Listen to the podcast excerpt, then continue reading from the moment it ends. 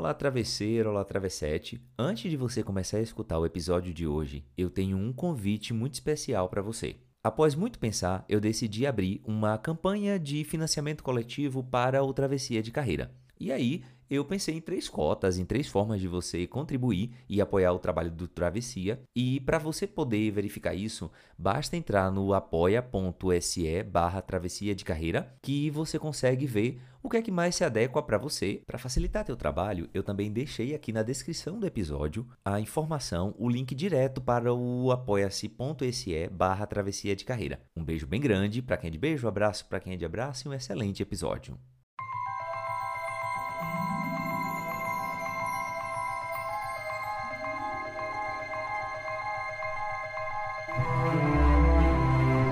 Você tem preocupações? Tem muitos pensamentos do tipo e se? Você está identificado com a mente que está se projetando no futuro imaginário e criando medo. Não há como enfrentar tal tipo de situação porque ela não existe.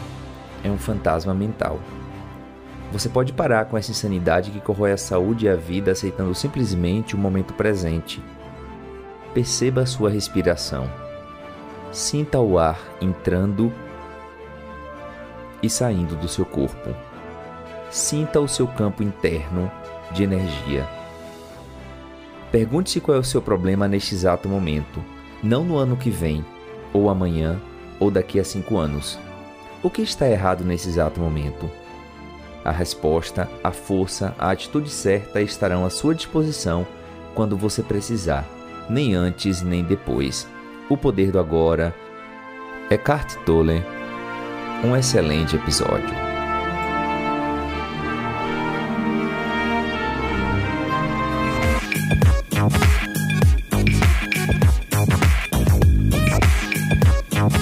Bom dia, boa tarde, boa noite. Eu não sei que horas você vai estar me escutando. Eu sou Eli Carneiro, apresentador do Travessia de Carreira, o podcast que ilumina sua travessia de carreira.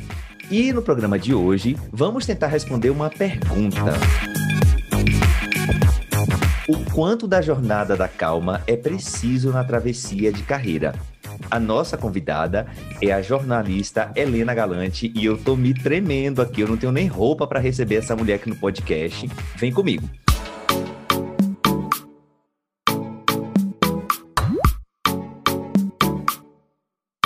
Mas antes, vamos para aqueles nossos recadinhos paroquiais muito rapidamente, que o tempo dessa mulher é ouro. Segue a gente nas redes sociais, arroba Travessia de Carreira, né, no tocador que você estiver ouvindo, deixa seu coração, diz que me ama, diz que amo Travessia, diz como foi o episódio, que esse feedback de vocês aí, travesseiro ou travessete, é muito importante, tá? Então, não esquece de fazer isso. Se é no Spotify, dá o seguir. Se é no, no Apple Podcast, dá lá o seu, é, as suas estrelinhas, enfim, deixa, faz qualquer sinal de fogo que a gente vai amar.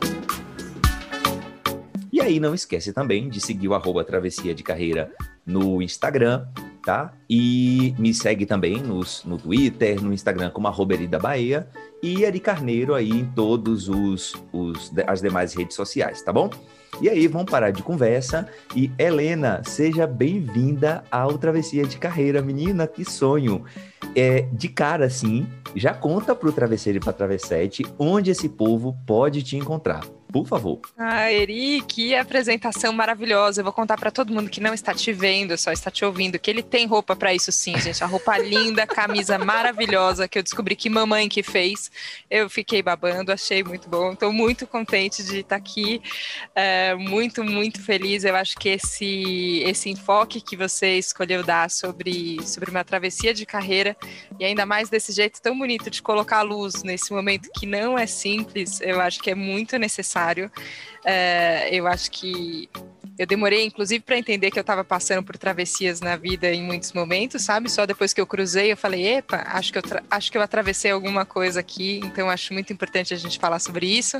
Mas quem quiser é, me acompanhar, seguir, já que a gente está começando por aí, então eu sou, eu só tenho Instagram, não tenho Twitter, sou avessa a essa rede, eu deveria começar, né? Mas vamos lá.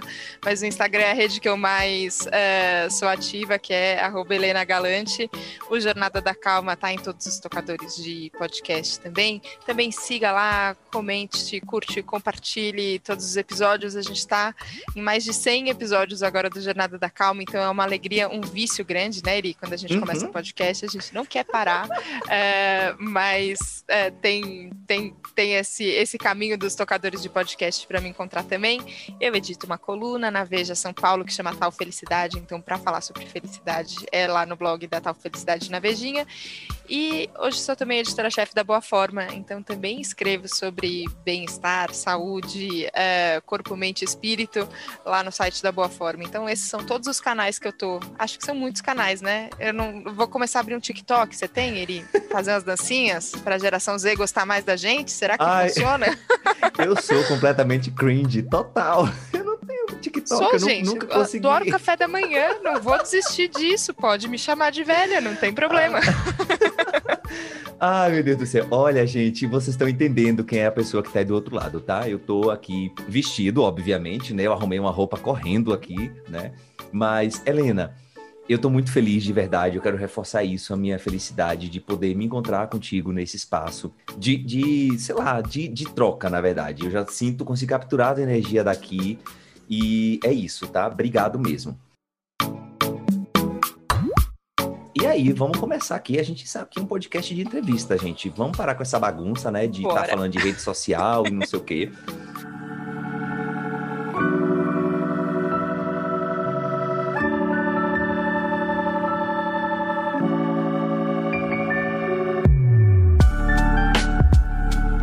saber assim, conta pro travesseiro e pra travessete. Você deu um rápido spoiler, né, de onde, do que você faz, coisa do tipo. Quem é você fora dessa desse espaço, vamos dizer assim, da editora da Boa Forma, do Jornada da Calma, que é o seu podcast, que eu sou super fã e a gente vai falar sobre ele daqui a pouco. Quem é Helena fora desse espaço de trabalho do sem o crachá no pescoço, vamos dizer assim? Vou ter que te pagar a consulta, entendeu? Que recentemente falei para minha psicóloga, falei, e agora, quem sou eu fora do trabalho? Como eu descubro isso? E tem sido uma pergunta que tem ficado mesmo na minha mente, assim, porque é, eu acho que, que, eu, que eu construí muito da identidade em cima do trabalho. Eu acho que tem uma coisa que independente do trabalho tem a ver comigo, é, que eu acho muito bonito o serviço, assim, sabe? Quando você serve alguém, quando você faz alguma coisa para alguém, quando você entrega alguma coisa para alguém. Eu acho isso lindo. E o caminho que eu achei para fazer isso foi o caminho do trabalho. É, só que eu tenho justamente tentado descobrir como o trabalho não é o único caminho. Então, sei lá, eu gostaria de fazer trabalho manual, por exemplo. Minha mãe tem essa habilidade. Eu olho e falo, cara, ela entrega tudo assim, ó, num, num, num bordado, numa coisa que ela fez aqui com, com as mãos dela. Eu olho e falo, hum, acho que eu não tenho essa habilidade. É, eu fico tentando, às vezes, isso, descobrir qual que é a minha relação com as plantas. Vi que você tem uma plantinha linda aí atrás, tô com a minha aqui também, que tá brotando agora, tô super feliz, que é a primeira vez na vida que uma planta minha tá indo para frente. Eu falo, olha, então tem isso. É, eu, eu tenho descoberto mais do que descobrir assim um pouco de hobby, que eu acho que muitas vezes quando a gente faz essa pergunta para fora do crachá, a nossa cabeça vai para as atividades que a gente gosta de fazer, né? Ah, então eu gosto de caminhar no parque, ah, eu gosto de cantar, eu gosto de. É, a gente vai para essa cabeça do hobby, mas eu tenho tentado, é, até porque eu não tenho nenhum hobby muito definido assim, é, mas eu descobrir um pouco do que, que tem de mim para além do trabalho, que eu acho que tem a ver com o espaço só de sensibilidade, assim. É, eu gosto muito. Eu gosto de ler livro e ficar emocionada com o que as pessoas estão falando. Eu gosto de ouvir podcast e falar, nossa, olha que conversa demais que está acontecendo aqui, independente do trabalho. É, eu gosto de encontrar com as pessoas, almoçar com alguém e escutar a pessoa e conversar. E é, eu acho que esse espaço que é, que é só um lugar muito humano, assim, né? Que é uma coisa que não, não leva a gente a nada no sentido utilitário, né? Uhum. Tem, é, o que está acontecendo ali? Só uma coisa legal, assim, só uma troca legal entre as pessoas e, e muita sensibilidade. É, e eu acho que isso é meu, isso é meu para além do trabalho. É, cada vez mais eu tenho tentado levar isso para o trabalho. E aí, às vezes, a minha cabeça se confunde e fala, então tudo que eu faço é trabalho? Você fala, não, não, não é que tudo é trabalho. Mas ok, você tenta. É, é, a minha tentativa tem sido me colocar, eu inteira, também no trabalho mas reservar espaços também para coisas fora do fora do trabalho assim. Eu acho que cada cada pessoa é um universo, e eu acho que por isso que eu gosto tanto das pessoas, porque a hora que a gente está junto com ela, você fala, nossa, tem um universo a ser descoberto aqui, é incrível. Então eu, eu vejo um universo helenístico aqui que, que acontece, uh, mas eu, eu gosto desse lugar só de conexão com outras pessoas, né? Que eu acho que é o lugar onde os universos se encontram, assim, não, não entendo muito de, astrolo, de astronomia para saber qual é o fenômeno não é um buraco negro, não é um, alguma coisa quando dois universos colidem, assim. Mas eu acho que isso, isso é o que eu busco na minha vida pessoal mesmo, assim, sabe? Aproximar o meu universo do universo de outras pessoas, uh, expandir esse, esse universo e sair da minha cabeça, dos meus, das minhas imaginações, das minhas caraminholas, que são muitas, e só conseguir encontrar outras pessoas. Te respondi? Nem sei. Demais da conta. Perfeito. Não, não, não, não. Faz todo sentido. Faz todo sentido. Boa. E isso é bom. o que você tem aprendido. Isso faz muito sentido. Só que aqui no Travessia, esse podcast, ele é um podcast meio quadrado, assim, porque ele é sobre carreira, né? E aí, obviamente, o Travesseiro Travessete está aí do outro lado. A gente, meu Deus, gente, a gente tá com a editora da Boa Forma, a revista mais famosa de é, de boa forma, vamos dizer assim, né, no país, Sim. né? Todo mundo conhece essa revista. E aí, eu vou rapidamente aqui, você deu alguns spoilers aí na sua na sua fala, né? Mas eu quero mostrar pro travesseiro, pro travessete, a sua mini bio, assim, o currículo da mulher.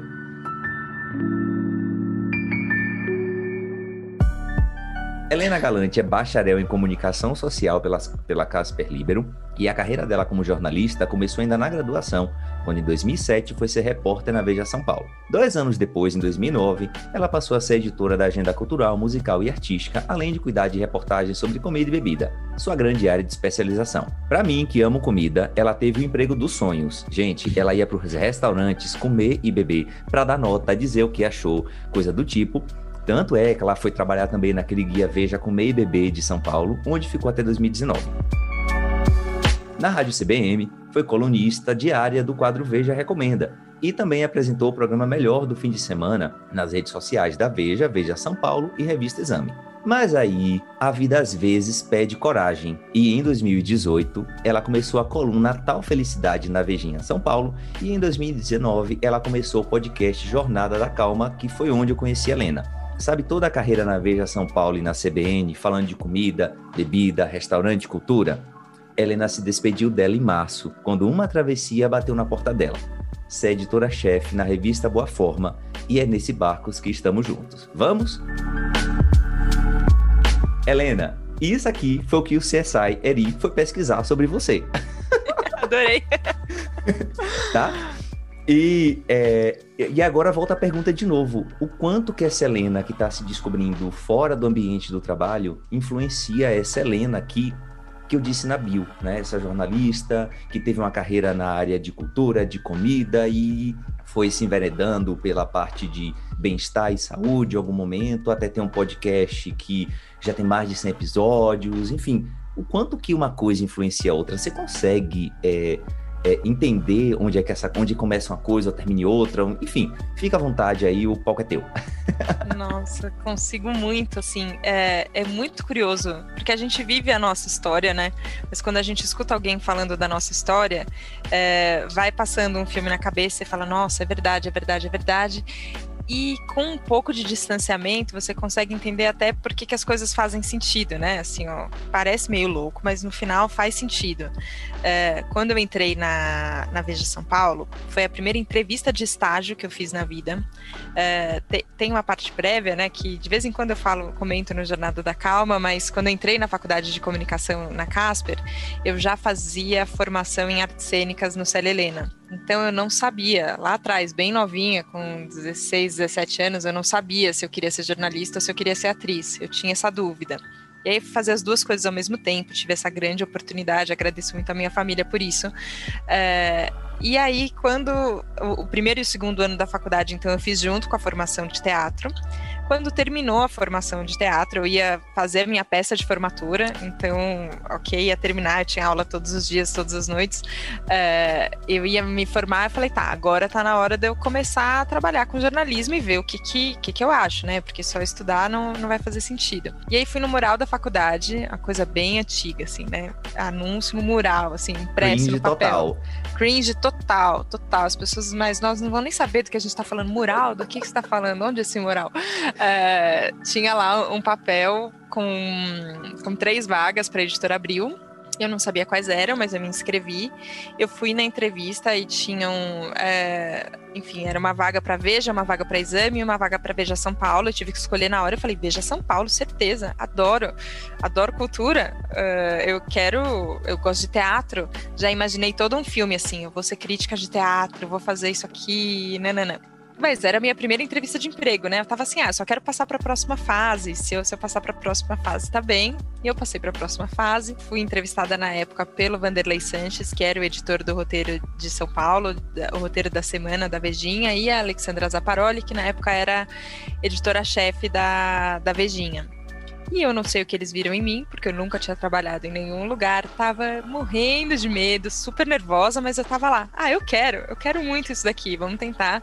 E eu consegui. Então eu, eu é, o meu primeiro, minha primeira entrevista eu fui contratada e eu me apaixonei pelo universo da, da Vejinha, de todos os temas que a gente fala. Eu, eu sou paulistana e gosto muito de São Paulo. Depois de dois anos de estágio, eu consegui ser contratada, abri uma vaga, então fui contratada nessa época já teve um, uma micro travessia ali no meio do caminho, que foi quando eu pedi para cobrir férias de uma pessoa que fazia comidinhas. Então, eu, eu entrei na gastronomia não por, não por ambição ou determinação de. Eu nem sabia que existia isso, assim, sabe? Eu nunca tinha realizado, nossa, tem alguém que faz isso como trabalho. Mas uma vez que eu entrei, eu vi como é que funcionava e falei, nossa, esse trabalho pode ser muito legal levantei a mão e falei, e aí, e se eu, se eu puder, né? E se eu, e se eu tentar é, estágio, né? Querendo conseguir um emprego, a gente topa tudo, vamos experimentar. E a hora que eu entrei na gastronomia, eu me apaixonei pela gastronomia e falei, nossa, tem, tem um universo aqui a ser descoberto. É, o Arnaldo Lorenzato foi o meu primeiro chefe, a gente trabalhou juntos por 10 anos. Ele me ensinou tudo desde o começo sobre, sobre comida, sobre avaliação de restaurantes, como fazer isso de uma forma isenta, como, como lidar com todas as pressões que estão envolvidas ali, qual é o peso que isso tem para o estabelecimento, para o cliente, tudo. A hora que eu descobri a gastronomia, que eu não, nem tinha na minha cabeça, eu falei, me achei daqui eu não saio, daqui ninguém me tira, sabe? É, e é engraçado, porque quando eu entrei na Abril, a minha avó ainda era viva e a mãe do meu pai. E eu lembro dela falar: Nossa, minha filha, parabéns, Abril é uma empresa muito sólida, você está entrando num banco. É, e eu falei, olha que louco isso, né? E, e tinha, assim, ó, é, tinha na cabeça essa coisa de, né, é, é uma instituição muito muito firme, muito sólida, é um banco. Só que a minha avó não sabia o jornalismo, o que, que ia acontecer com a comunicação nos últimos 15 anos, né? É, e, nossa, foram muitas, muitas reviravoltas nesse tempo. Eu fiquei 10 anos na gastronomia muito feliz. É, eu completei 14 anos de Veja São Paulo. E era, era uma relação, assim, muito íntima, assim, de uma, uma paixão, sabe? Pelo lugar e pelas pessoas e pelo que eu fazia. Ao mesmo tempo, é, a semente da tal felicidade, que foi quando eu comecei a, a, falar sobre esses assuntos, também foi uma, uma janela de oportunidade que se abriu, assim, é, em, em 2014. 2014 eu entrei no processo de autoconhecimento, numa escola que eu estudo até hoje, que é a Coexiste. Então eu comecei a pensar sobre essas coisas. Como é que faz pra gente ser feliz? É, qual que é o meu papel no mundo? O que, que, que, a gente veio fazer aqui? A gente veio só pagar boleto? Ou não veio só pagar boleto? Enfim, eu comecei a pensar nessas coisas e comecei a estudar, estudar filosofia, estudar religiões, estudar é, pessoas que passaram por aqui iluminaram o caminho de outras, né? Do que, que uhum. elas estavam falando. Então era uma coisa que eu gostava do, no universo pessoal e, e teve por conta de uma mudança estrutural dentro da empresa. Então esse banco que era abril, vai muito muito firme, passou por muitas crises que foram públicas, que tiveram muita, muitos abalos de estrutura. Num deles a gente teve uma mudança de uma sessão e o meu diretor na época sugeriu um espaço que falasse sobre felicidade. Ele fez a primeira coluna, na hora que eu vi impresso eu falei, não, pera, a gente vai falar sobre felicidade, eu que vou falar. Então, não, de, de, manda pra é cá. É esse, esse, filho é meu, eu quero criar. Não, eu não parei, mas eu quero criar. E foi isso. Depois da primeira sessão, da primeira coluna da Tal Felicidade, eu fiz todas as demais e continuo fazendo. Mas tinha ali uma semente de mudança, assim, sabe? Eu acho que tinha uma vontade de mudar, tinha uma vontade minha de falar de outros assuntos. Sempre gostei muito de cultura, continuo gostando muito de gastronomia, mas eu sentia que, que tinha mais de mim, assim, que eu podia entregar. E eu sentia que isso, Natal Felicidade, já acontecia, um pouco pelas pessoas com quem eu conversava, quem eu entrevistava, como eu selecionava essas pessoas, mas tinha que ter mais. O Jornada da Calma veio o podcast de um de uma inspiração e uma vontade de falar, cara, eu já tô aqui há tanto tempo, e se a gente fizer uma coisa muito doida, né? Porque era muito louco, assim. Hoje, a hora que, a hora que o programa dá certo, vai, entre aspas, assim, que a audiência vai bem, que a coisa se consolida, aí parece falar, claro, na época era assim, mas, mas veja São Paulo e calma, como assim, né? Que, que, será que faz sentido isso? Mas do que, que você vai falar, Helena? Tá bom, a gente confia em você, mas sabe, tipo, tinha um, tinha um mistério, a gente não sabia exatamente como a coisa ia acontecer. Só que tinha uma vontade minha de ser mais eu, de falar mais de mim. É, e eu acho que eu fui permitindo essas mudanças, permitindo essas transformações.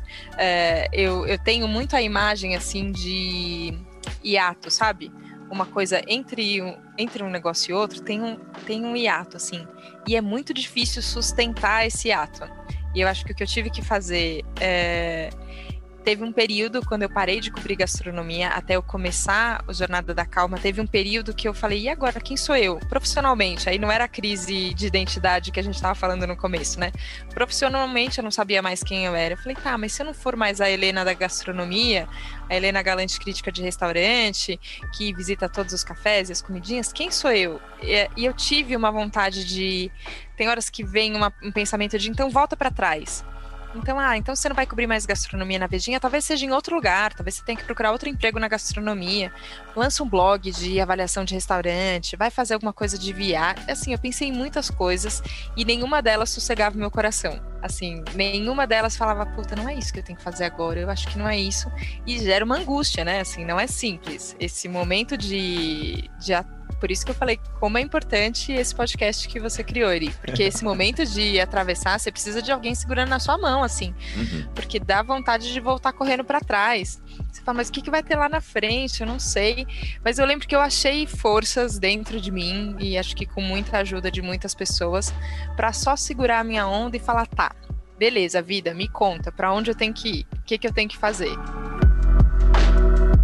E foi quando Jornada da Calma surgiu. E aí eu falei, ok, descobri um caminho aqui. E agora, em março desse ano, eu acho que eu já estava mais aberta a mudanças. Eu acho que talvez com a sensibilidade um pouco mais aguçada, menos com o pensamento rígido. Eu acho que eu tenho uma tendência a um pensamento bastante rígido, assim, sabe? Eu gosto das coisas bem diretas. Não, como as coisas são e agora com elas são, elas são, elas são estáveis. Eu não gosto de, Eu sou de touro, tem gente que diz que isso é coisa do signo, não sei. Mas eu, eu gosto das coisas bem é, estabelecidas, assim, né? E, e eu venho trabalhando isso, né? Deixando as coisas serem mais fluidas, deixando a vida me contar mais do que eu dizer para a vida o que, que a vida tem que ser, sabe? Eu tenho trabalhado isso. E aí, quando veio o convite para assumir a boa forma, veio muito nesse sentido. Era um baita desafio, né? Como você falou, a revista é muito conhecida, ela tem 35 anos, um Uau. aninho a mais do que eu. Dois a mais do que eu dois a mais que você, pronto, temos a, praticamente a mesma idade. Mas foi uma revista que, que ela vem de um passado muito diferente, né? A gente falava de saúde e bem-estar de um jeito muito diferente. É, a gente falava do ponto de vista do padrão. A gente falava, é, instigando muitas vezes a comparação. Tinha sempre uma barriga tanquinho ali na capa e um será que a gente um dia vai conseguir ter aquele corpo e aquela, e aquela, aquela forma, né? É, então, tinha um passado dessa revista que eu conhecia. Ela já vinha passando por uma transformação, não fui eu que comecei essa transformação na Boa Forma, tinha uma equipe muito, muito dedicada que começou esse processo de transformação em 2020. Então a revista passou por um processo de transformação em plena pandemia. Foi quando a, a gente abriu, repensou assim, tá, o que, que é Boa Forma hoje? O que, que é Boa Forma em 2020, né? Então a gente mudou completamente ali os pilares da revista. Então a revista fala sobre movimento, e eu gosto dessa palavra, não é exercício, não é fitness, é movimento. É, a gente fala de equilíbrio, porque saúde mental é importante, porque a sua boa forma interior é importante. É, a gente fala de alimentação, não é dieta, não é restrição, é alimentação, é muito mais global do que isso. E a gente fala de beleza, que acho que essa beleza que inspira, que vem de dentro, que, que vem de fora também, que vem de cuidado, de autocuidado, de você cuidar dos outros, mas é tudo de uma forma muito mais ampla. Então, quando veio o convite para eu assumir a boa forma, já era, já era tudo muito diferente, assim, sabe? E eu tive medo. Eu pensei, eita, nós, será? é, porque a, a, Veja São Paulo é a revista Veja, tá dentro da revista Veja, é uma revista semanal, é uma revista impressa, o que pra gente tem, pra jornalista tem um, tem um peso do papel, né? Assim, ó, uhum. sai no papel. Continua ainda tendo, né? continua tendo, continua tendo, por mais que a gente consuma tudo digitalmente, a gente olha para o papel e fala, ah, isso daqui é mais, mais existe mais, é né? Porque está no papel. Então tem esse peso eu coloquei isso na balança. Falei, bom, a Boa Forma é uma revista 100% digital. É uma revista que tem um passado, a gente vem com karma, que eu compreendo ele. Eu acho que não tem como a gente nem tentar esconder, nem se envergonhar do que foi feito. Tá tudo certíssimo. Era assim que a gente falava das coisas, só que hoje não é mais. Então a gente precisava atualizar isso. E, e o convite foi justamente para eu conseguir fazer isso. Eu falo, tá, então então tô aqui eu quebrando a cabeça também, porque a gente não tem as respostas para tudo, então tô, tô descobrindo. É, mas eu gosto desse, desse lugar, assim, acho que um, é, eu nem tenho a sensação de que eu já terminei de atravessar, sabe? Uhum. Parece que eu ainda tô no meio do caminho, um pouco mais para lá. Eu acho que hoje um pouco mais pisando num, num terreno um pouco mais sólido, entendendo um pouco mais quais são as funções, qual é o caminho, entendendo um pouco mais qual é a minha qual é o meu papel nesse rolê todo, sabe? Uhum, uhum. Você fala, tá, tem a marca, tem a, tem a empresa, tem o crachá, mas tem eu. E eu nesse, nessa fila do pão, o que, que eu quero fazer da vida, o que, que eu quero entregar, sabe? Você besteia falar, Eri, você não pode não, me deixar não, não, com tempo eu, pra não, falar. Não, não, eu vou favor. que vou. não, deixa eu te falar, porque você, é, assim, quando eu ouvi a tua entrevista, com, inclusive Travesseiro Travessete, eu vou linkar essa entrevista aqui que você fez com, com Daiane dos Santos. Para mim ficou muito claro que você estava numa, travessia, numa travessia de carreira. Eu fiz assim, gente, ela é igual a mim. Ela tá na travessia de carreira.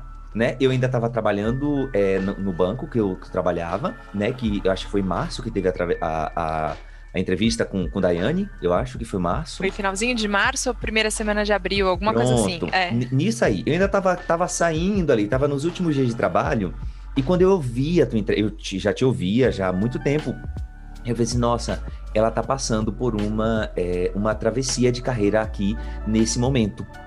Então, vocês aí, Travesseiro Travessete, acabaram de entender como é que foi essa travessia de Helena, que ainda continua, e a gente vai falar sobre isso. E eu quero o seguinte, assim, ó, é um novo desafio, é tudo novo, assim, não tão novo, mas assim, o quanto de jornada da calma foi preciso para essa, ou está sendo preciso, para essa travessia de carreira que você disse, olha, ele tá acontecendo ainda aqui, tá rolando.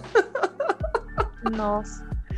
Hoje eu olho para mim, assim, sem, sem exagero, eu olho para mim e falo, cara, o que, que seria de mim se não fosse Jornada da Calma?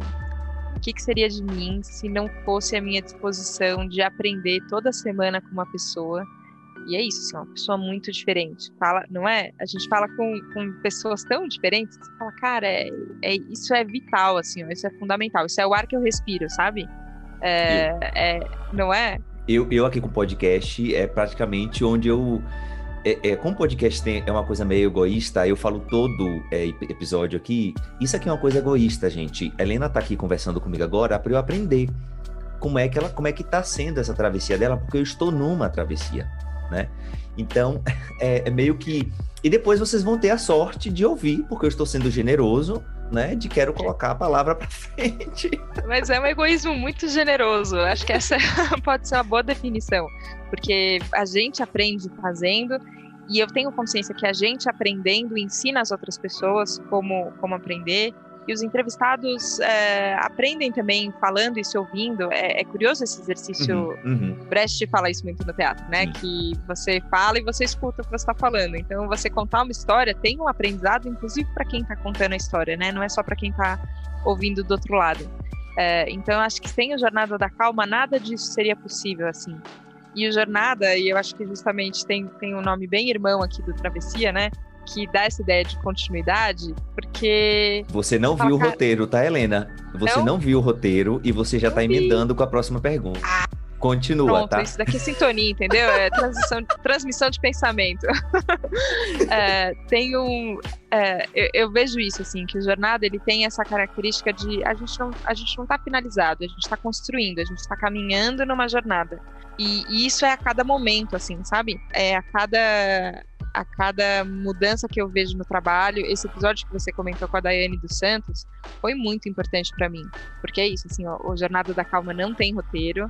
Eu, eu estudo sobre a pessoa, abro o microfone e falo, vamos. E aí, para onde a gente vai? E a coisa acontece. Um dia eu chego jeito. lá. Bem, bem, confia que a coisa, a coisa vai, assim, a gente vai, a gente trabalha para isso e rola. Só que é, acaba acontecendo coisas muito curiosas que questões que eu tô passando, de repente a pessoa traz. E, e, ó, aconteceu agora hoje. A primeira pergunta que você me fez, eu falei, cara, eu tava falando disso na terapia essa semana. É, e aí a gente voltou para essa pergunta agora de quem é você além do trabalho. E nessa conversa com a Daiane dos Santos rolou exatamente isso. Porque a Daiane, enfim, tem uma carreira de muito sucesso como atleta.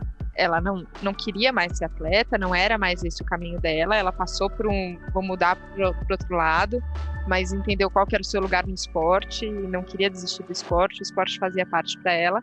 Só que ela estava contando uma conversa que ela teve com o sobrinho dela, falando sobre o medo de errar e como a gente acha que errar não faz parte do caminho. E, e, ela falando com ele como errar era parte do aprendizado, que sem errar a gente não aprende.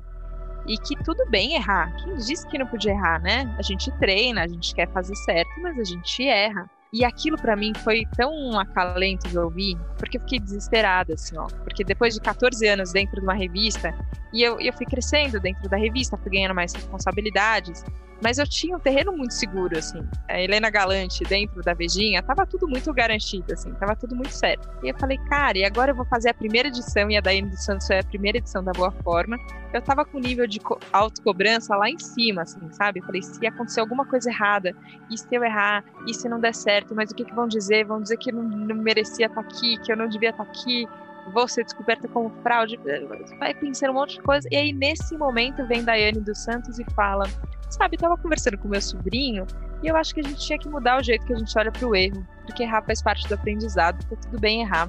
E aí isso me dá, me deu um, um sossego assim no coração e eu falei, cara, quer saber? É a minha primeira edição. Se eu errar alguma coisa, eu errei. Aí vai ter a segunda, vai ter a terceira, vai ter a quarta, eu vou tentando e até que as coisas vão entrar mais no seu lugar, mas eu, eu vou continuar tentando e talvez errando, porque se eu não errar, significa que eu não tentei nada diferente também, né? Então é isso, assim, a, é, essa conversa que veio do Jornada, sem ela, eu acho que talvez eu não teria continuado e talvez teria errado muito mais ainda, porque teria ficado muito mais nervosa. Então isso é importante.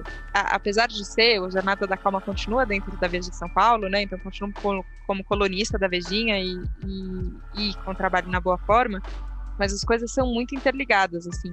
Uhum. E é uma coisa que eu penso que eu não, é, eu não me vejo hoje parando. Eu, eu, eu deixo o espaço aberto, que eu falo, bom, vai saber, né, qual é a próxima travessia que vai ser, uhum. o que vem depois, também não sei. Mas hoje, para mim, só faz sentido se tiver a jornada rolando, sabe? Não, é, tipo, eu não consigo te imaginar sem o jornada, tá? Você vai falando, a, o que eu vou ouvindo, enfim, é meio complicado, assim. É porque é um filho da gente, né? no fim das contas. Gente, só para contar uma coisa para vocês, Helena não recebeu esse roteiro previamente, mas não, ela tá sacudindo assim com a carinha com o não, não, não. Mas o que eu quero falar é o seguinte, Helena, a gente pode sim errar. No dia que eu aprendi isso, foi libertador, sair de onde eu estava, e saber que eu posso errar e eu me permitir errar, isso dá uma liberdade muito grande pra gente. E e por muito tempo, né, como eu sou, eu era um arrimo de família, eu continuo sendo de alguma forma, então a margem para erro é muito pouca porque pessoas dependem de você. Então, durante muito tempo, eu vivi sobre essa pressão e essa ditadura de não poder errar, tá? E no momento em que eu me aceito e que eu vou, não, agora eu vou, ou vai o racho, lascar a tampa da caixa, como a gente diz, né? E eu chego nesse momento que eu tô aqui, né? Que o mercado chama de uma transição de carreira, mas eu me recuso a chamar como transição de carreira, porque transição da ideia de começo, no meio as coisas se misturam e sai uma coisa completamente é, nova é, do outro lado, né? E travessia não dá essa ideia de linearidade. Travessia você vai construindo, ela vai acontecendo, é, que é exatamente o que o jornada. Esse é o meu pensamento quando eu coloquei é, travessia de carreira. Né? Eu fiquei pensando muito como é que eu coloco o nome desse, desse podcast, do que quer que seja. E acabam sendo muito é, sinônimos, né? Que você já tinha antecipado. É, sim, a, é, você puxou o lead, né? Vamos numa linguagem jornalística aí. Como colocar né, é a calma na perspectiva da jornada? Né? Tipo, os dois são sinônimos, mas assim, é, os dois têm essa coisa do, do, inesperado, né? Do que pode acontecer ao longo do caminho. Mas assim, como colocar a, a calma numa perspectiva de jornada e travessia? Pronto, é essa a pergunta. Sim, sim, sim, entendi. Quando tudo começou na, na minha cabeça e no coração, assim, né? Quando ainda era uma ideia só, eu pensava em felicidade como um objetivo, assim, porque eu não vejo muito sentido da gente fazer tudo isso aqui que a gente faz se a gente não estiver feliz. Sabe, é, é um baita trabalho o mundo, né? Assim, nossa senhora, lugar cansativo, e agressivo e violento em tantas formas é, e é cada um por si e agora o que, que a gente vai fazer? Assim ó é, se a gente pega conta prometer assim né? O que, que a gente faz no mundo? Ó você nasce aí acontece assim você fala, cara, se a gente pegar, só tem muito perrengue, assim, né? É muito complicado, assim, não é. Não, a gente tem um, um jeito de viver que ele é bastante sacrificante, assim, né? isso eu falando de um lugar que eu sei que eu tive muitos privilégios, assim, ó, uhum. no, tem, tem pessoas que, que, enfrentam dificuldades infinitamente mais difíceis do que as que eu enfrentei. E você fala, nossa senhora, né, que, é, que viagem errada, né, essa do planeta Terra.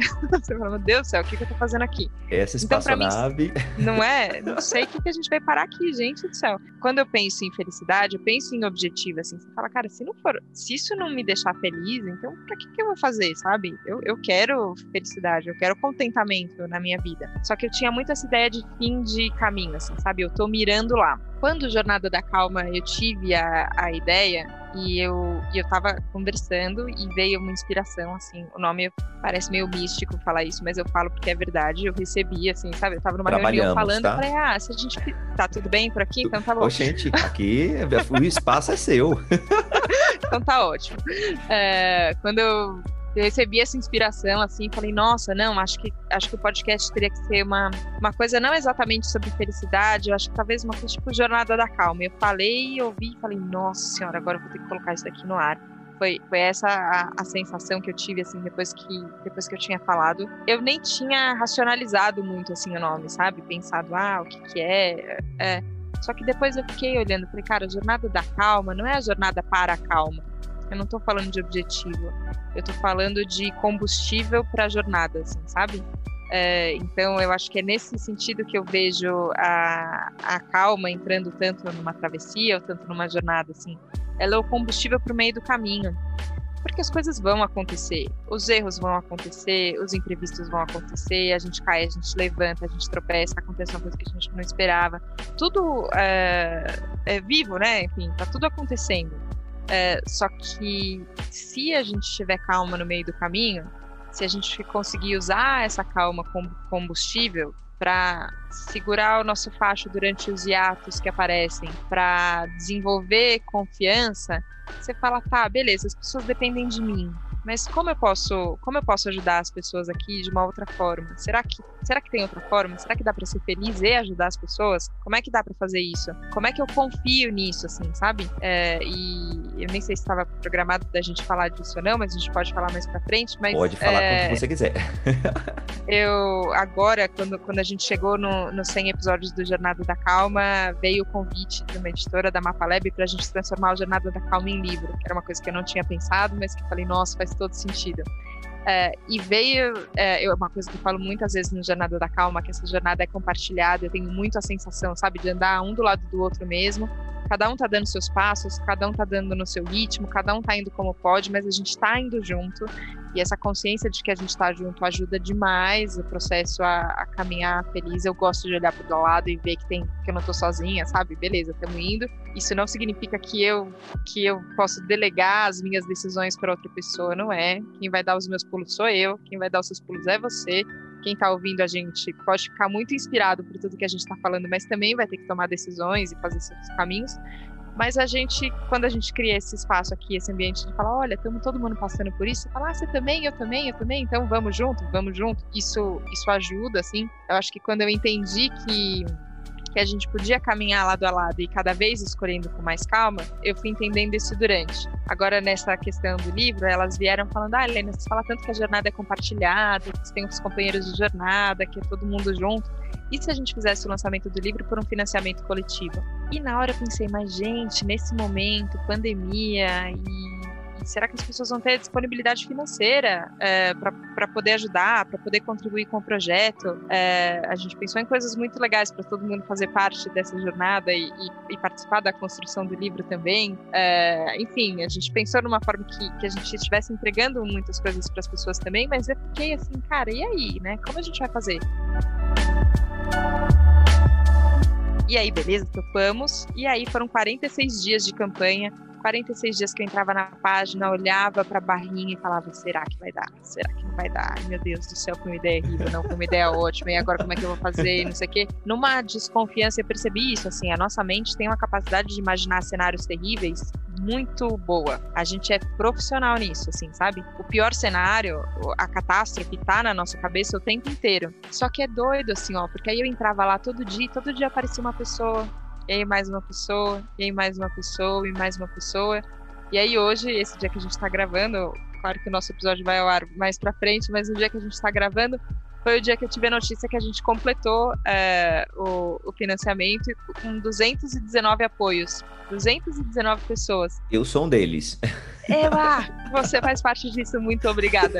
É, e eu terminei tão feliz e eu falei, nossa senhora, isso daqui tá me ensinando confiança isso daqui tá me ensinando que eu posso imaginar coisas terríveis e que e que eu nem sei, assim, ó. É, e terminou sem o 100%, terminou nos 98%. E aí eu falei, cara, tem uma lição para eu aprender aqui com esse 98%. Porque é, a, gente, a gente, desde o começo, definiu que a, que a, campanha seria flexível. Então, independente do valor que a gente conseguisse é, arrecadar, a gente faria o livro. A gente acredita que o livro tem que existir. Então, desde o começo, ela foi uma campanha flex.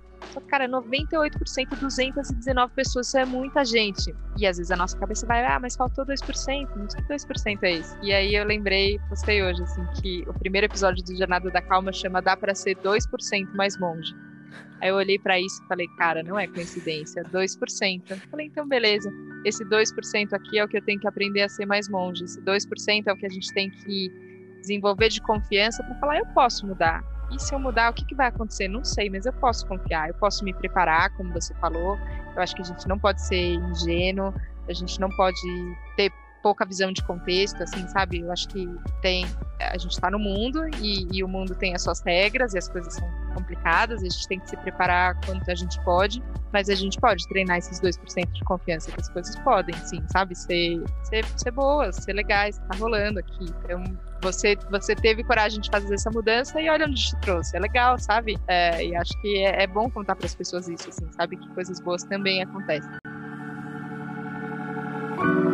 Se a gente for parar para observar, acontece mais coisas boas do que coisas ruins. Eu tenho tentado me convencer, me convencer muito disso para evitar que, os, que a gente fique nessa espiral. E assim, imagina a situação do país não ajuda muito, né? Todo que todo o nosso entorno em si, Helena, ele não acolhe a gente para que a gente se mantenha otimista, não estou falando daquela uh, de uma positividade tóxica, né, no sentido de ai, tudo maravilhoso, não sei o que não, tá tudo uma merda, mas tem coisas boas acontecendo ao nosso redor, né? Então, ouvir você falar isso me reforça também isso que durante a, a travessia, principalmente no meu caso, que eu saí e tô construindo uma, uma outra história, coisa do tipo, você cair nesse espaço, né, e você travesseiro ou travessete do outro lado, que tá passando por isso, a gente cair nesse momento de não acreditar na gente, não confiar nas nossas escolhas, isso é muito natural de acontecer, mas o que você tem que fazer é, como a Helena disse, né, confiar nos 2% que é de coisa boa. Então eu me sinto muito contemplado é, por essa fala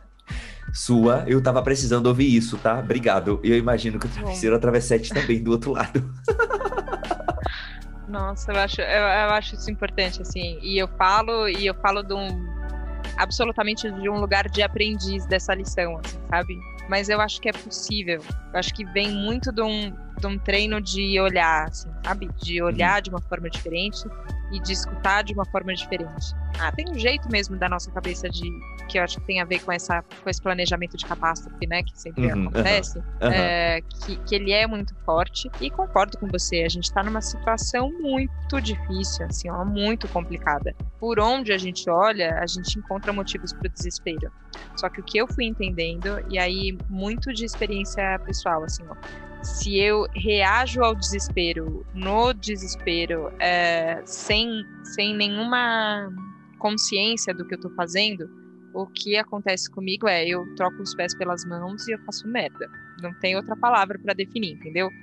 Então, é, é complicado isso, assim, ó, porque tem algo a ser feito no mundo, assim, ó, pensando bem, bem de maneira ampla, assim, ó. Não, não tá bom do jeito que tá. A gente tem que mudar e tem que mudar muita coisa.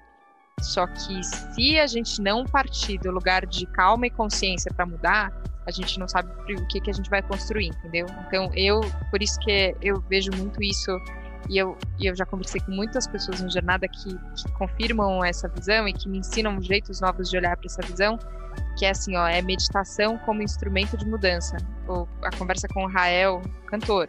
Amei. É, é enfim, maravilhoso. E, e ele fala disso, assim, sabe? Que, que ele apesar de todas as coisas que estão acontecendo, apesar da gravidade dos acontecidos, né, ele cansa, eu agradeço por um mais um dia fornecido. E esse olhar só de falar, cara, a gente está aqui agora, a gente está conversando, a gente está aqui ouvindo, não é minimizar as dores, as dificuldades, os, os problemas e, e, de jeito nenhum tentar passar pano para as coisas que estão acontecendo, não é isso. Só que tem um dia que está sendo agora e, e, tem esse dia agora, e tem eu, e tem você, e tem esse dia aqui acontecendo agora. Isso é motivo para ser grato. O Isso nome desse é... dia é o quê? Esse momento agora chama o quê? Presente. Presente. É uma, um lacinho de fita no. é presente, presente, é o hoje, é o aqui, o agora. Só que ele não é. O, o Rael, na conversa, eu gostei do que ele trouxe, assim, tem uma questão muito forte de consciência ambiental, né? De, de nossa relação com, com o ecossistema de um jeito que, é, que vai além do olha que foto bonita aqui, né? Pra postar no feed do Instagram. Não, isso daqui ó, é onde eu, onde eu vivo, onde eu me relaciono. A natureza faz. Eu faço parte da natureza. Então, acho que ele, ele traz essa consciência de futuro que é muito importante. Porque acho que a gente talvez tenha mal interpretado essa, essa questão do agora, do presente, como se fosse um carpe diem louco, né? Então uhum, só basta uhum. hoje. Então vamos consumir tudo e aí amanhã vai saber o que vai. Não é isso. A gente tem uma visão de futuro, a gente tem um, um jeito de, de querer construir mesmo, de, de querer preservar, de querer cultivar coisas boas para o futuro. Não, não é imediatista, assim. Só que ela tem que ser ligada no agora. Tem uma coisa que está acontecendo agora, e por essa coisa que está acontecendo agora, a gente é grato. E é no agora, treinando a nossa visão e treinando como a gente escuta as coisas, que a gente percebe, inclusive, aonde dá para aonde dá para intervir, sabe? Por onde dá para mudar, por onde dá para começar. Porque se a gente fica só reagindo muito, né? E, e a gente está no momento em que a gente é convidado a isso, né? A reações extremadas e emotivas e histéricas. A gente está a gente tá, a gente tá justificadamente numa histeria, né? Uhum É, só que às vezes a gente fica só nesse lugar que aí vira um blá blá blá, sabe? Vira a gente falando sobre coisas, postando hashtags. Ninguém se escuta. E as coisas não mudam. Ninguém se escuta e as coisas não mudam. Você fala, então a gente vai ter que começar de um lugar de calma. A gente vai ter que baixar o, baixar o nosso, o, o nosso fluxo de pensamentos e de emoções. Fazer um check-in, como você faz aqui. Me conta, como é que você tá sentindo? Pô, tô sentindo assim. Beleza, agora que a gente se encontrou, a gente já se reconheceu vamos olhar para o que está acontecendo? Vamos olhar mesmo, assim, né? É, tá, o que, que tem aqui acontecendo de fato? E é um treino jornalístico muito legal esse, assim, né? De isenção. Não, deixa eu olhar para o que está acontecendo. Beleza, eu tenho uma interpretação, um ponto de vista, você tem uma outra interpretação, um outro ponto de vista. Vamos tentar dar uma limpada nisso, nesses filtros. Meditação é isso. Tira os filtros da frente e vai tentar ver o que está acontecendo. Observa. Fica no, na posição do observador. Você não precisa interpretar. Observa. Beleza, estamos observando aqui juntos. Aí, diante dessa observação, puta, aí eu acho que tem solução, sabe? Aí eu acho que tem um lugar que a gente consegue agir e mudar. Porque tem muita coisa que precisa mudar. Mas a gente precisa estar calmo para poder mudar, para poder atravessar, para poder dar cada passo nessa jornada. Ai, travesseiro ou travessete, eu, tipo assim, não tenho nem palavras. Olha, gente, o roteiro, ainda tá, tipo, seguindo exatamente o que eu tinha pensado pra nossa conversa aqui, tá? Você me é... contou em pensamento, foi isso. É exatamente. Você não me mandou, mas. o pior é que eu te mandei em pensamento, eu falei, nossa, tomara que dê tudo certo, né? É... e foi.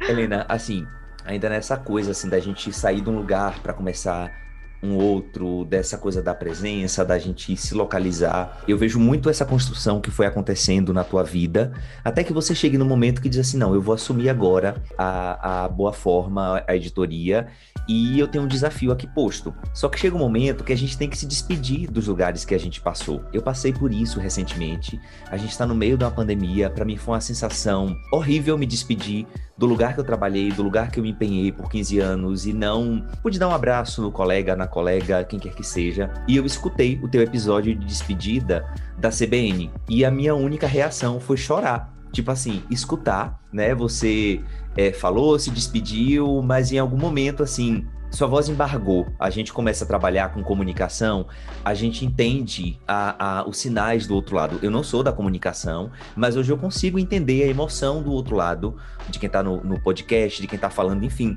A voz embargou. E assim, como é que foi a sensação de recomeçar? Porque ali naquele momento é mandar todo mundo, é no sentido, olha, gente, obrigado, foi lindo. Né? E se é que a gente pode chamar de recomeço também, né? Para você recomeçar nessa nova jornada da, da boa forma. Como é que foi isso, menina? Como é que tu sentiu? Quão preparada tu tava para aquilo ali? Tava zero preparada, zero.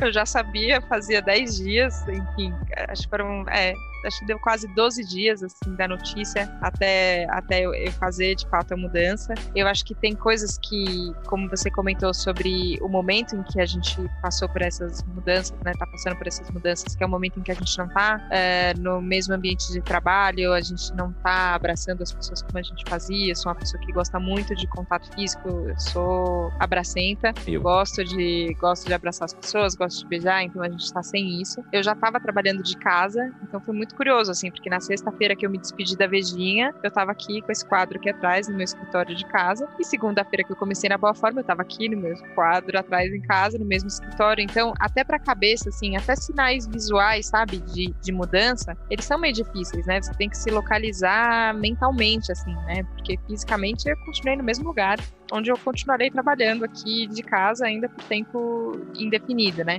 Então acho que talvez se tivesse essa, esses marcos físicos, né, talvez fosse, fosse mais fácil de entender. O que você comentou da, da despedida da CBN, a CBN eu fiquei sete anos, na, na Vejinha eu fiquei 14, na CBN eu fiquei sete. Era uma coisa que era, era um quadro curto diário, então de segunda a quinta era sem entrevistas, então era às vezes três minutos, dois minutos, já teve dia da gente fazer um minuto de, de boletim. Sexta-feira tive uma entrevista, então eu, eu, conversei com muitos artistas incríveis. Eu adoro o ambiente de estúdio, o ambiente da Rádio CBN é muito legal aqui em São Paulo. Sempre gostei quando era no centro. Depois, quando, quando mudou ali para perto da TV Globo, na, na Marginal Pinheiros, aqui em São Paulo. Então, eu amava. E era um lugar onde eu ia e assim, ó, eu me sentia em casa, sempre gostei muito da, sempre fui muito recebida, bem recebida pela Fabiola Cidral, que era a âncora do programa durante esse tempo todo que, que eu fiquei lá. Então eu sabia que ia doer muito, sabe? Quando eu falei, mas é, era esquisito, porque ao mesmo tempo eu tava feliz. Ah, eu acho que é uma sensação de fim de ciclo, assim, sabe? Quando você fala, acabou mesmo, tá tudo bem. É, é um namoro, um casamento que terminou sem ser brigado, assim, sabe? Terminou uhum. porque terminou e uhum. fechou o ciclo e era isso. E olha que bonito que fechou esse ciclo. Mas eu só conseguia enfim, chorar. É, a hora que a hora que tava no que eu tava para entrar no ar é sempre por telefone, né, que eu entrava na rádio. Eu sabia que para mim ia ser o momento de contar para as pessoas porque eu também não tinha isso, assim, não tinha comunicado ainda ah, para as pessoas que me seguem, para as pessoas que escutam, o que, que ia acontecer. Então eu estava esperando a comunicação na rádio, é para muitas pessoas ao vivo ao mesmo tempo. Falei, cara, eu vou contar primeiro na rádio e depois eu vou começar a contar. Emoção a gente não planeja, né? Como é que uhum. elas vão acontecer. Então, a hora que o Fernando Andrade, também âncora da CBN, começou a falar, a hora que veio a, a, a Fabiola Cidral estava num curso no, no, dia, então ela fez uma gravação sobre, sobre a nossa interação, o nosso relacionamento esse tempo todo que ela fez para mim. E aí ela colocou um trecho do primeiro dia que, que eu tava na rádio. E me veio a sensação, assim, sabe? Do, a voz estava embargada, mas era de nervoso.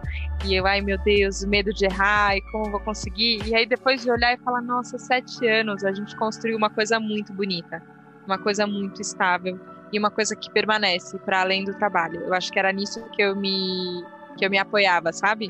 Para lidar com a, com a dor da despedida. Eu falei, ok, é, é difícil dizer tchau, mas ao mesmo tempo, quanta coisa bonita, quanta coisa bonita. Essa coisa bonita ninguém tira de mim, sabe? Eu acho que essa sensação de dar tchau no trabalho, você fala, cara, eu tenho certeza que eu entreguei meu coração aqui inteiro para essas pessoas, que eu fiz o que eu tinha que fazer e que eu, que eu dei o meu melhor, e teve dia que meu melhor não foi suficiente, teve dia que foi suficiente, mas eu, eu me entreguei, assim, sabe? A sensação é muito boa, e eu acho que eu só consegui chegar nessa sensação porque enquanto eu estava vivendo, eu vivi intencionalmente sabendo que eu estava vivendo. Vou tentar explicar, talvez fique meio confuso. Mas só quando você vai para um lugar muito bonito, sei lá, de férias, e aí você vai pro lugar e você fala, nossa, que lugar bonito, mas tá meio disperso, assim, porque é tanta coisa, lugar bonito, não sei o quê. E a hora que você volta, Aí você fala, nossa, como é que era aquele lugar mesmo? E aí você precisa de ajuda de fotos, às vezes, por exemplo, para lembrar como é que era e tal. Mas você tem a sensação que você não estava lá, que você passou por lá, você sabe que você estava lá, mas você não lembra exatamente. É quase como se você não tivesse vivido, assim, alguém tá te contando que você viveu. E essa sensação dá um vazio muito ruim, sabe? Uhum. É, eu acho que é uma sensação de arrependimento que eu vejo muitas vezes em despedidas assim de pessoas, sabe? Que a pessoa vai embora com tem um amargor ali de que droga, não aproveitei tanto essa pessoa. Eu não, eu não fui inteira, eu não fui eu, sabe? E, e na rádio não, eu sabia que eu tinha sido, eu, eu sabia que eu tinha entregue tudo, assim, sabe? E, e na Vejinha também. Então eu só chorei, falei, ah, beleza, vai é chorando é na rádio mesmo, ninguém vai brigar comigo, então ninguém pode me mandar embora mais também, gente. Tá tudo. oh, olha, você sabe que é muito engraçado. Amanhã, hoje é dia 24 de junho, tá, gente? Tô, a gente tá conversando aqui. E amanhã umas colegas do trabalho me chamaram é, para amanhã vai ter um evento na diretoria que eu trabalhei e elas me chamaram para fazer uma participação de 15 minutos num evento, numa parte delas lá, que é para justamente que é a parte de planejamento né? Tipo, como eu saí do, do trabalho do banco, aquela coisa toda. E eu disse pra elas, gente, fiquem tranquilas, eu saí do banco, da mesma, tipo, como você disse aí, eu escolhi fazer isso, é o momento que eu senti que era, não tenho raiva de, de ninguém, não tenho. Aqui eu só tive é, coisas boas. O, o que não foi tão bom, a gente aprende e leva pra vida, né? Então, é, eu acho que isso é importante. E eu disse para elas hoje, eu falei, olha, eu vou ter uma conversa mais tarde então fiquem tranquilas que amanhã eu vou chegar super inspirado e é isso que está acontecendo com essa nossa conversa aqui. Helena, a gente está quase terminando aqui, mas assim, é... como é que a gente mantém a calma? Né? A gente tem conversado muito sobre isso. O mundo é muito barulhento, a gente tem muito estímulo o tempo inteiro. A gente, no começo você até falou, né? Ah, do Twitter que eu deveria estar. Você não deveria estar nada. Faça o que o seu coração mandar, tá? Tô te dando essa, essa liberdade, aqueles, né? Muito importante na sua vida.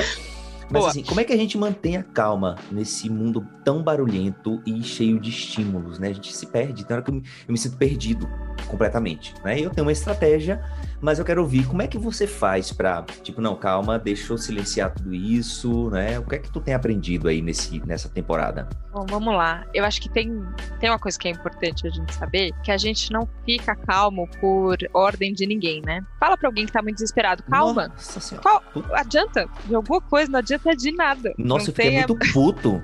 não, não manda ficar calmo, Tem a menor efetividade zero, assim, ó. Só que isso significa que a pessoa não precisa de calma, que ela não queira calma. Não significa. Só que significa que ali, diante daquela situação, com os recursos internos que ela tem, não tá dando conta. E você não consegue, assim, ó, na hora do, da explosão da emoção muito forte, na hora do desespero, na hora do frenesi, é muito difícil. Eu sempre tive o cuidado, assim, tanto na coluna, na felicidade, quanto no Jornada da Calma, de não tentar reduzir as coisas a três passes mágicos, assim, sabe? Por mais que muitos, muitas coisas ajudem, assim, ó. Todas as pessoas que falam, presta atenção na sua respiração. Você fala, cara, a hora que você tá muito nervoso, você não sabe o que fazer, se você presta atenção na sua respiração, de fato, isso vai te trazer um outro um, um, outro estado emocional e mental. É verdade. Praticar meditação, nem que seja com aplicativo, dois minutos por dia, não sei o quê. Pô, tem efeito? Tem efeito. Escutar uma música que você gosta, tem muitas coisas, né, que as pessoas sugerem, assim, ah, vai, é, mindful eating, presta atenção no que você está comendo, bebe um copo de água.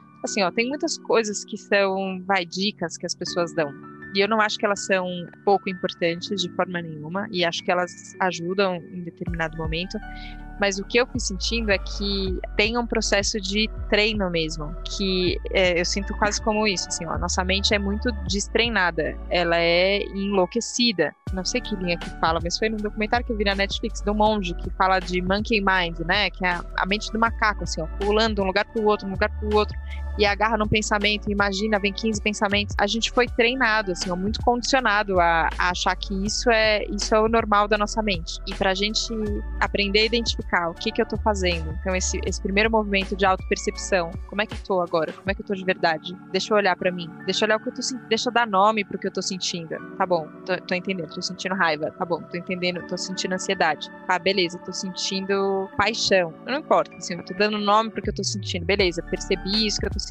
É um passo, é um passo. Eu é, aceitar, acolher o que eu tô sentindo. É um passo, é um passo. Assim, ó, tem um passo a passo. E eu acho que muitos dos entrevistados acabam contando um pouco pouco de quais são os seus passos a passos, assim, né? Eu não me sinto num lugar muito de instrutora, de falar, ó, oh, o meu passo a passo é esse. Uhum. Mas eu, mas eu percebi que eu, eu me dedico, não é nem que eu me dediquei no passado, assim, ó, eu me dedico muito a olhar para minha mente. Eu me dedico de verdade, assim. É um trabalho diário, constante e absolutamente em espiral, sabe? Eu volto pro mesmo ponto e falo, eita, caí aqui de novo, achei que eu não caía mais nisso. E caí de novo, caí de novo, e eu volto, eu não desisto é, é um processo que, que para mim, eu, eu, eu, considero um processo de busca por, por iluminação. Então, um pouco a sua pergunta é como é que a gente ilumina? Você fala, cara, tem jeito, tem caminhos, assim. E eu vejo, eu vejo que tem pessoas que seguem, que seguem um caminho religioso e, e alcançam alcançam lugares muito sólidos nesse caminho religioso. Eu vejo pessoas que se dedicam a um caminho científico e vão para o estudo de tese, comprovação e teste, e elas, bem intencionadas, com o coração intencionado para fazer uma coisa boa, conseguem é, chegar nesse lugar um pouco mais estável. Eu vejo pessoas que usam a arte, então a música, o teatro, para chegar nesse lugar de, de vivacidade, de bondade. É, então eu vejo que tem caminhos, mas acho que a gente tem que se dedicar aos caminhos, sabe? Então, o nosso, é, né? Exato, exato. Assim, ó, eu, eu entendo, eu, eu estudo um livro que não é, não é simples de, de entender, porém é, para mim ele é, é, muito, é muito importante na minha jornada que eu estudo dentro da Coexiste, que chama Um Curso em Milagres. É um livro extenso, um livro que tem uma parte de, de lições, 365 lições para você fazer todos os dias. Ele usa uma linguagem cristã, o que para muita gente é um empecilho de uhum. entendimento, porque parece que a gente está falando de uma religião cristã, não é o caso. É difícil também de entender tudo que está acontecendo ali, por isso que tem um curso também para entender. Mas é, é, é, um caminho, por exemplo, que eu estou estudando há sete anos, é, essa, esse currículo do curso em Milagres, o 100, e eu hoje ainda estou aprendendo, assim, ó, arriscando um caminho de aprendizado. Teve no, no final do, do ano passado, na, na Vejinha, a gente fez uma coluna, Daniel Cunha que escreveu, e ele falou muito sobre os programas de formação que o Dalai Lama incentiva. É, então, são, são programas para você lidar com as emoções negativas, né? Como você lida com, com as emoções intensas, né? E como tudo que a gente vê de desequilíbrio, de conflito, de guerra, de disputa, de competição no mundo tem a ver com essas emoções que a gente não sabe o que fazer com elas, né? O que, eu vou fazer com a raiva, o que, que eu vou fazer com a angústia, o que, que eu vou fazer com a inveja. E, e tem cursos de, de formação para você treinar, lidar com, você, com, as suas emoções. Eu acho que tem, tem muitos caminhos, assim. Eu acho que cada um tem que descobrir o seu caminho. Se tem uma coisa que eu acho que tem cara de dica, vai, mas que para mim foi o que funcionou, eu entendi que o, o relacionamento pode ser a saída mais rápida para qualquer sensação de desconfortável e para qualquer viagem mental que a gente entra. Então, se, se eu começo a me fechar muito na minha cabeça, a imaginar cenários, a sentir coisas, eu percebo que eu vou ficando muito sozinho, que a luz vai apagando mesmo, assim, sabe? A hora que eu me abro para uma conversa com você aqui agora, minha cabeça vai para um outro lugar, meu coração vai para outro lugar, tudo, tudo, tudo encaixa. Porque a gente está conversando. Eu lembro de mim, eu lembro de você, a gente se encontra e fala: caraca, a gente pode se ajudar, vamos nessa. E isso não acontece só com podcasts incríveis, com temas maravilhosos. Não. Isso pode acontecer com a sua mãe, que está do lado todos os dias. Se você olhar para ela com interesse de fato, se você quiser saber quem ela é, o que, que ela pensa, como é que ela tá agora, que é diferente de como ela estava ontem, que não é a sua mãe que tem na sua cabeça. Ela existia antes de você nascer, inclusive, tem uma história que você não conhece muitas vezes. Como é que você se interessa por ela e vai atrás de saber onde é que tá ela? É com a pessoa na rua que a gente tem. Eu tô morrendo de saudade de encontrar pessoas na rua, né? Não vejo a hora de vacinar, Deus do céu.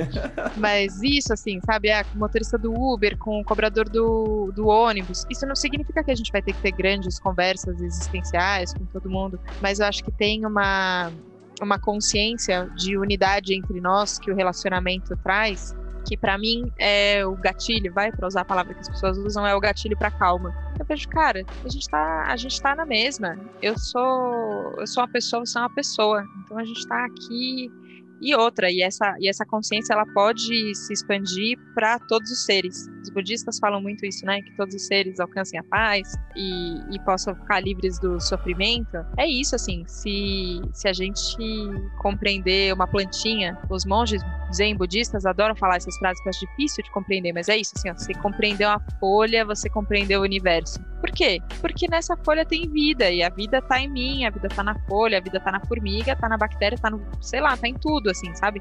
Tem essa vontade de compreensão, mas para mim ajuda isso, assim, ó, estar aberto pro relacionamento, ter um, sabe, ter uma mente aberta para deixar as pessoas chegarem, para deixar as pessoas te conhecerem, para você conhecer as pessoas. Eu acho que é sucesso. Vamos nessa que é sucesso, sabe? Amo, amo e assim, super, super anotado, tá? Travesseiro ou Travessete, estamos chegando quase ao final da nossa conversa. Eu quero morar nessa entrevista, Helena, tá? Provavelmente vou ouvir ela várias vezes depois. Boa. A gente tem dois quadros aqui no programa, tá? Roda a vinheta do Quem Vê Close Não Vê Corre. Quem Vê Close Não Vê Corre. Olha o nome do quadro, gente. Onde é que você veio se meter, Maravilhoso. menina?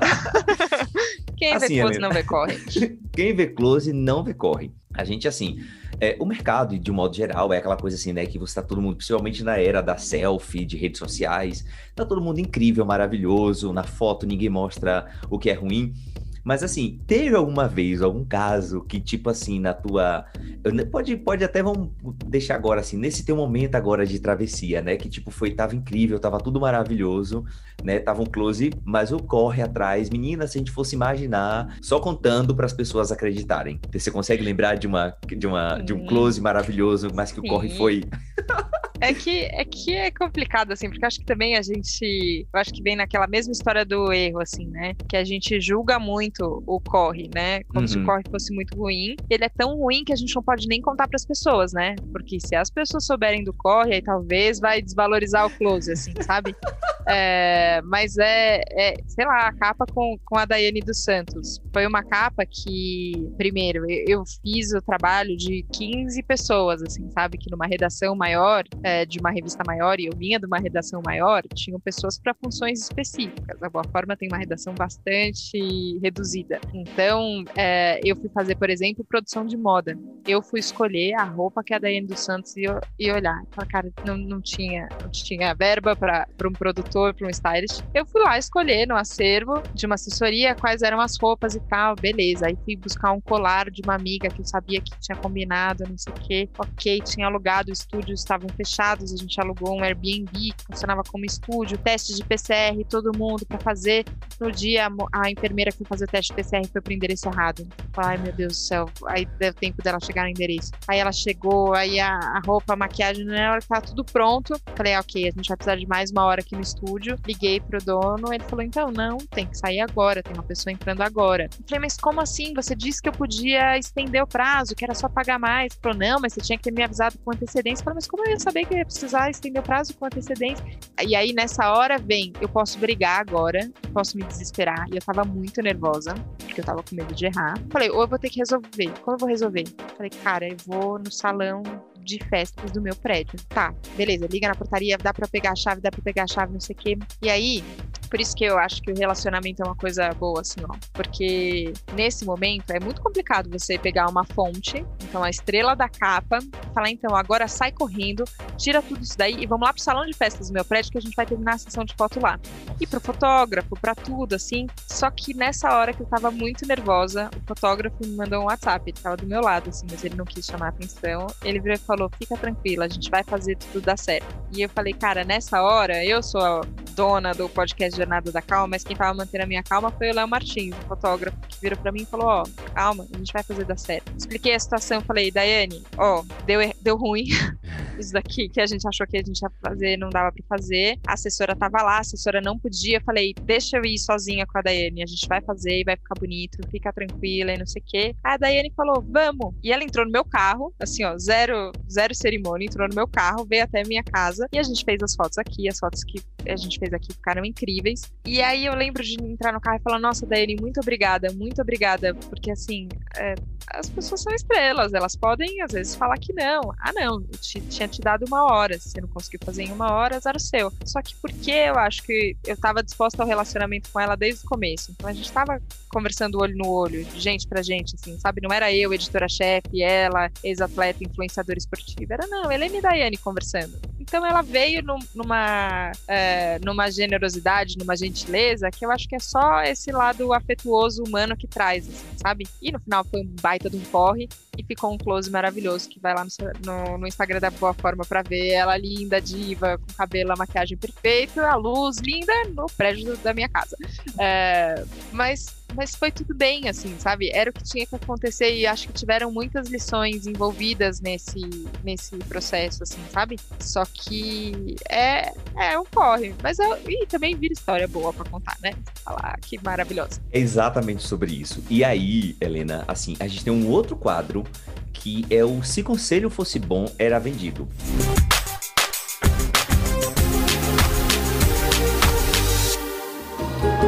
conselho fosse bom, ha, era vendido.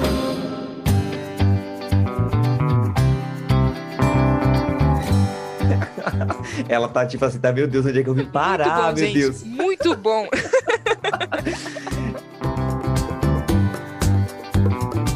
Me dá um conselho pela nossa conversa, o que você sentiu e que você, tipo assim, Eri, esse é o conselho que eu consigo imaginar que eu posso te dar nesse momento agora, na sua travessia.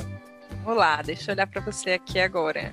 Ah, eu, eu não acho que é um, um, conselho de, de mudança, assim, mas eu vejo muita, uma intenção muito muito bonita no que você faz. E eu acho que tem um longo caminho pela frente e que você pode confiar nele, assim, sabe? Então, acho que eu não sei o quanto a gente nunca tinha conversado antes, né? Uhum. É bom contar isso para as pessoas que a gente fica parecendo melhor amigo, mas a gente nunca tinha conversado antes. Agora somos melhores amigos, porém não éramos antes.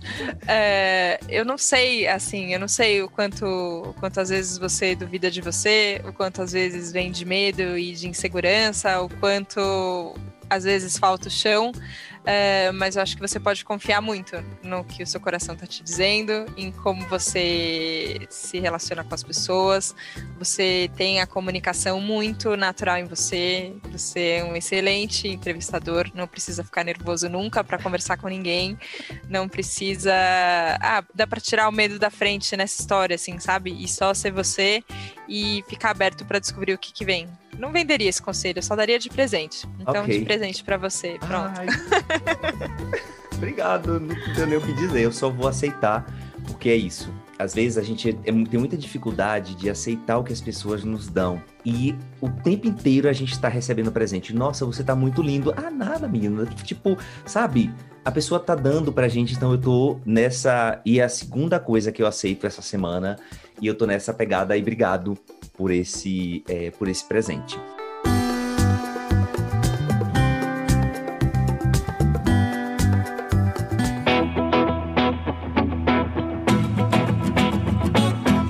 Helena, obrigado demais pela tua presença e eu quero que você conte aqui para os travesseiros do Travessete o que é que vem aí, né? O que é que tá passando, quais são os planos para o futuro, né? Tipo, nessa história da, da boa forma, tem alguma coisa que pode antecipar para gente, do livro, reforça aí, fica à vontade, esse espaço é teu, a casa é tua, tá, menina? Travesseiros e travessetes, eu achei isso maravilhoso, muito bom. Todo mundo que tá aqui, eu queria agradecer demais. É, eu acho que tem, eu, eu, tenho pensado na boa forma isso, em como trazer pessoas que, que estampem, que, que contem com as suas histórias, como é esse novo jeito de olhar para a saúde. E eu vejo muitas pessoas que estão lidando com isso de uma forma diferente, então tem matérias incríveis indo por aí, edições muito bonitas, preparadas com muito carinho, com muito corre também. O livro do Jornada da Calma está sendo escrito agora que ele foi financiado. Ele sai no segundo semestre agora de 2021, então tem bastante trabalho ainda para a gente participar desse grande universo literário nosso, mas está sendo construído com muito carinho e agora minha dedicação está voltada a esses projetos junto com Jornada da Calma, que continua toda semana. Tem, tem um episódio lindo com Cláudio Tebas, que acaba de lançar um livro Ser Bom Não É Ser Bonzinho, que é muito diferente do que o seu título, do que o título pode indicar, mas é uma conversa de muito, muito aprendizado. Ele é palhaço, e eu acho que todos nós podemos ser um pouco mais palhaços na, na nossa vida. Talvez 2% mais monge, 2% mais palhaço. Vale entrar na nossa matemática. Tem coisas bonitas vindo por aí. Eu não sou uma pessoa de Sabe, gente, quando faz final de ano, assim, faz na agenda e fala: nesse ano eu quero isso, isso isso eu tenho dificuldade, às vezes, de fazer essas grandes metas, assim, sabe? Mas eu, eu tenho uma meta de cada vez mais ampliar essa, essa luz, que eu acho que a gente pode espalhar ela através dos podcasts, que a gente pode levar elas através de das revistas, que a gente pode na, no nosso posicionamento, onde a gente estiver, e às vezes simplesmente com a nossa presença. Eu acho que a gente não tem que converter ninguém a nada, não tem que obrigar ninguém a nada, mas a gente pode lembrar alguém que viver é, é um presente. Então, a nossa presença sirva para isso. Então, onde eu estiver, que seja para isso. Queria agradecer demais, Eri. Estou muito contente. Muito obrigada mesmo. Gente, é isso, tá, Helena? Obrigado. Travesseiro Travessete, beijinho para vocês e até o próximo episódio.